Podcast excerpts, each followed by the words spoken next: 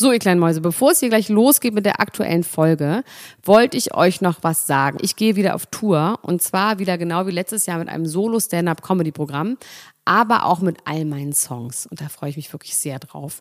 In dem Stand-Up-Programm erzähle ich aus meinem wahnsinnig aufregenden Leben als Deutschlands Nummer 1 Gossip-Podcasterin. Und die Songs werden einfach alle Songs sein, die wir so lieben. Von Ich will nicht nach Monaco über Keine Liebe, I Like My Style. Da ist auf jeden Fall für jeden was dabei. Das Programm heißt, sie hat immer nett gegrüßt und ich bin zwischen dem 28. September und 23. November diesen Jahres in Stuttgart, Köln, Frankfurt, Bremen, München, Hamburg, Hannover und in Berlin.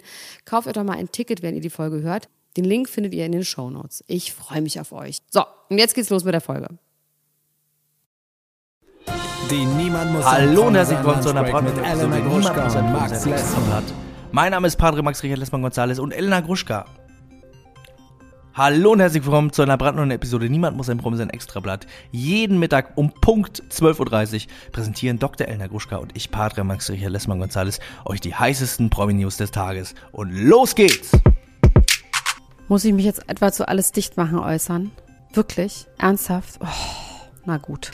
Ich habe zwar im Gefühl, dass am Wochenende dazu schon alles gesagt wurde und ich auch wirklich das ganze Wochenende nur darüber gesprochen habe, aber natürlich nicht mit euch. Okay. Oh, ich sage dazu jetzt was, okay? Also ich hatte das Gefühl, dass ich mich dazu ganz klar positionieren muss. Und zwar entweder finde ich es richtig, richtig gut oder richtig, richtig, richtig schlecht. So, das waren die zwei Lager, die man irgendwie äh, begehen durfte. Grautöne sind natürlich nicht erlaubt, wie bei ja gar nichts im Internet. Das heißt, man kann entweder das weiß oder schwarz finden. Ich habe mich dann für richtig, richtig schlecht entschieden. Allerdings nicht, weil ich ernsthaft daran glaube, dass auch nur eine Person von diesen Peoples Querdenker oder Nazis sind. Und ich tatsächlich auch wirklich ganz naiv an die gute Intention dahinter glauben möchte, sondern weil ich es einfach richtig schlecht geschrieben und schlecht inszeniert finde. Ich habe das Gefühl, dass eine Kritik an der Regierung und darüber, wie seit Monaten hier rumgeeiert wird, gerade bei sehr vielen Menschen auf offene Ohren stoßen würde. Und zwar bei Menschen, die das Herz und das Gehirn am rechten Fleck haben. Nicht am rechten natürlich, am richtigen Fleck. Und die auch sehen, dass hier viel Schwachsinn passiert.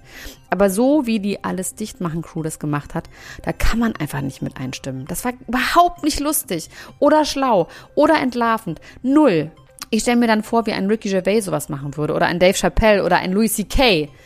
Ja, den mag ich übrigens auch immer noch als Comedian, auch wenn er ein creepy Guy ist, der sich vor Frauen einwächst. Aber deren Sicht auf das Ganze hätte ich sehr gerne gesehen. Witzig, böse, schmerzhaft, entlarvend, aber mit einer klar erkennbaren Haltung und vor allem einer Idee, wie es hier weitergehen könnte. Und sich der Sprache und Bilder der weggeklimperten Idioten in unserem Land zu bieten, ist einfach überhaupt nicht witzig und schlau schon mal gar nicht. Ist doch vollkommen klar, was dann passiert. Ich finde die Reaktion darauf aber auch vollkommen übertrieben und hysterisch und das spielt den falschen Menschen in die Hände. Seid versöhnlich und lieb und glaubt bitte auch nicht, nicht alles, was die Bildzeitung schreibt. Und ich weiß, viele von euch sind auch persönlich, aber die sind halt nicht so laut und die schreien nicht so rum.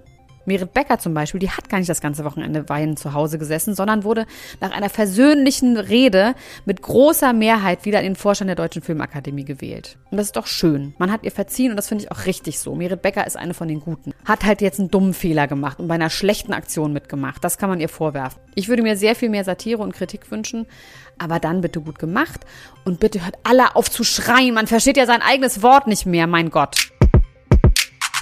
Serkan Javus tritt nach. Der Ex von Carina Spack ist anscheinend auch nach einem halben Jahr immer noch nicht richtig über sie hinweg.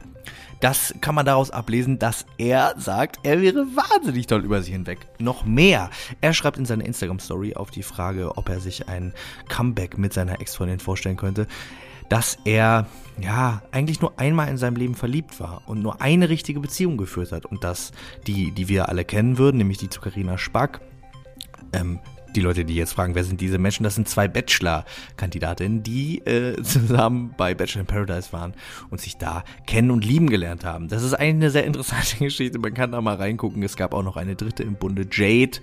Ähm, die wiederum von Giuliano, der jetzt noch aus einer ganz anderen Sendung kommt und anscheinend ein guter Freund von ihr ist, bei einer Sendung von Mike Heiter und Elena Miras ein Tattoo bekam ähm, von Serkan. Aber das ist jetzt ein ganz anderes Thema. Ähm, nur, falls Menschen sich fragen, wer sind diese Menschen? Muss man die kennen? Muss man nicht unbedingt, kann man aber. Serkan sagte jetzt also, ah, er hätte nur eine Beziehung geführt und nicht die, die wir kennen würden. Karina selbst hat sich daraufhin auf Instagram gemeldet und hat gesagt, ja, anscheinend, äh, ja, wäre er doch noch nicht so richtig darüber hinweg, wenn er jetzt so cool tun müsste und sie wüsste gar nicht, wann er auf einmal so cool geworden wäre. Und das weiß ich ehrlich gesagt auch nicht. Der Typ ist für mich wirklich ein Mysterium. Vom unscheinbaren Bachelor-Kandidaten zum harten Hund, der nur eine Beziehung hatte und außerdem sehr gerne darüber redet, dass er aufs Klo geht. Ich finde, bestimmte Sachen gehören nicht ins Internet. Also Menschen können ja beim Toilettengang im Internet sein, aber der Toilettengang sollte dann doch vielleicht auf der Toilette bleiben. What happens on the toilet stays on the toilet. Die Oscarverleihung dieses Jahr ist anscheinend auf einem guten Weg, nicht nur weiße amerikanische Männer zu honorieren, sondern eine Frau hat gestern beste Regie und besten Film gewonnen, und zwar für Nomadland. Die Frau heißt Chloe Zaho und ist äh, in Peking geboren. Und Frances McNormand hat den Oscar als beste weibliche Hauptrolle gewonnen. Außerdem hat Yu Young-jun gewonnen. Das ist die Nebendarstellerin aus dem Film Minari, den Brad Pitt nicht nur co-produziert hat, sondern er auch diesen Oscar präsentiert. Und die hat einen ganz süßen Moment auf der Bühne. Also sie spielt die Oma in diesem Film.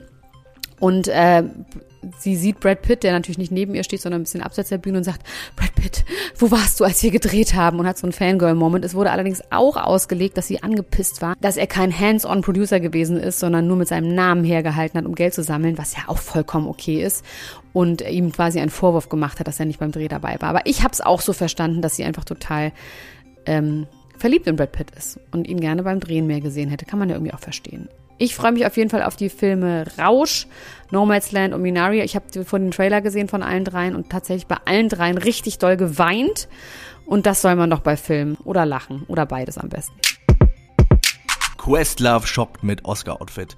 Questlove, der Schlagzeuger der berühmten Band The Roots, ähm, auch Showschlagzeuger von der Jimmy Fallon Show, ist ja eine Stilikone. Muss man so sagen. Also ich finde den immer schon äh, sehr stilsicher und fand den immer schon äh, schön anzuschauen auch. Jetzt hat er ähm, für mich ein bisschen den Vogel abgeschossen mit einem kontroversen Oscar-Outfit. Und zwar hat er zu seinem, ähm, ja, sonst sehr gedeckt gehaltenen schwarzen Outfit einen besonderen Schuh getragen. Und zwar einen Schuh, den ich finde, der hässlichste Schuh der Welt ist und der jetzt gerade so einen richtigen Revival hat. Und ganz viele Prominente tragen diesen Schuh und äh, der, der, der geht tierisch durch die Decke. Und das ist eigentlich keine News, aber für mich ist es eine News, weil ich muss darüber reden. Menschen, warum tragt ihr Crocs? Ist das euer Ernst? Questlove hat einen goldenen Croc an. Einen goldenen Croc. Justin Bieber verkauft auch irgendwelche Crocs. Was ist denn mit euch los?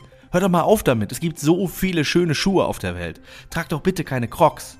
Oder bin ich der Verrückte hier? Und ihr seid alle normal. Sagt mir das doch mal. Schreibt mir doch mal. Tragt ihr Crocs? Warum? Tut euch das doch nicht an. Ich stelle mir vor, dass die Füße ganz fürchterlich daran schwitzen. Der arme Questlove. Mit schwitzigen Füßen. Auf dem Oscar. Schützt euch davor. Tragt keine Crocs. Das war's auch schon wieder mit der Niemand muss ein Promi sein Lunchbreak für heute. Wenn ihr nicht genug von uns bekommen könnt, dann hört euch zunächst einmal unsere ganzen Inhalte hier an, in diesem Feed. Da gibt's reguläre Folgen. Es gibt Speziale zu Promis unter Palmen, die äh, das ja jetzt abgesagt worden ist, aber es ist vielleicht trotzdem oder gerade deshalb interessant, sich das mal anzuhören. Wenn ihr außerdem noch mehr hören wollt, dann könnt ihr das bei Podimo tun. Unter podimo.com slash promi findet ihr einen exklusiven Zugang, wo ihr für einen Monat nur 1 Euro bezahlt.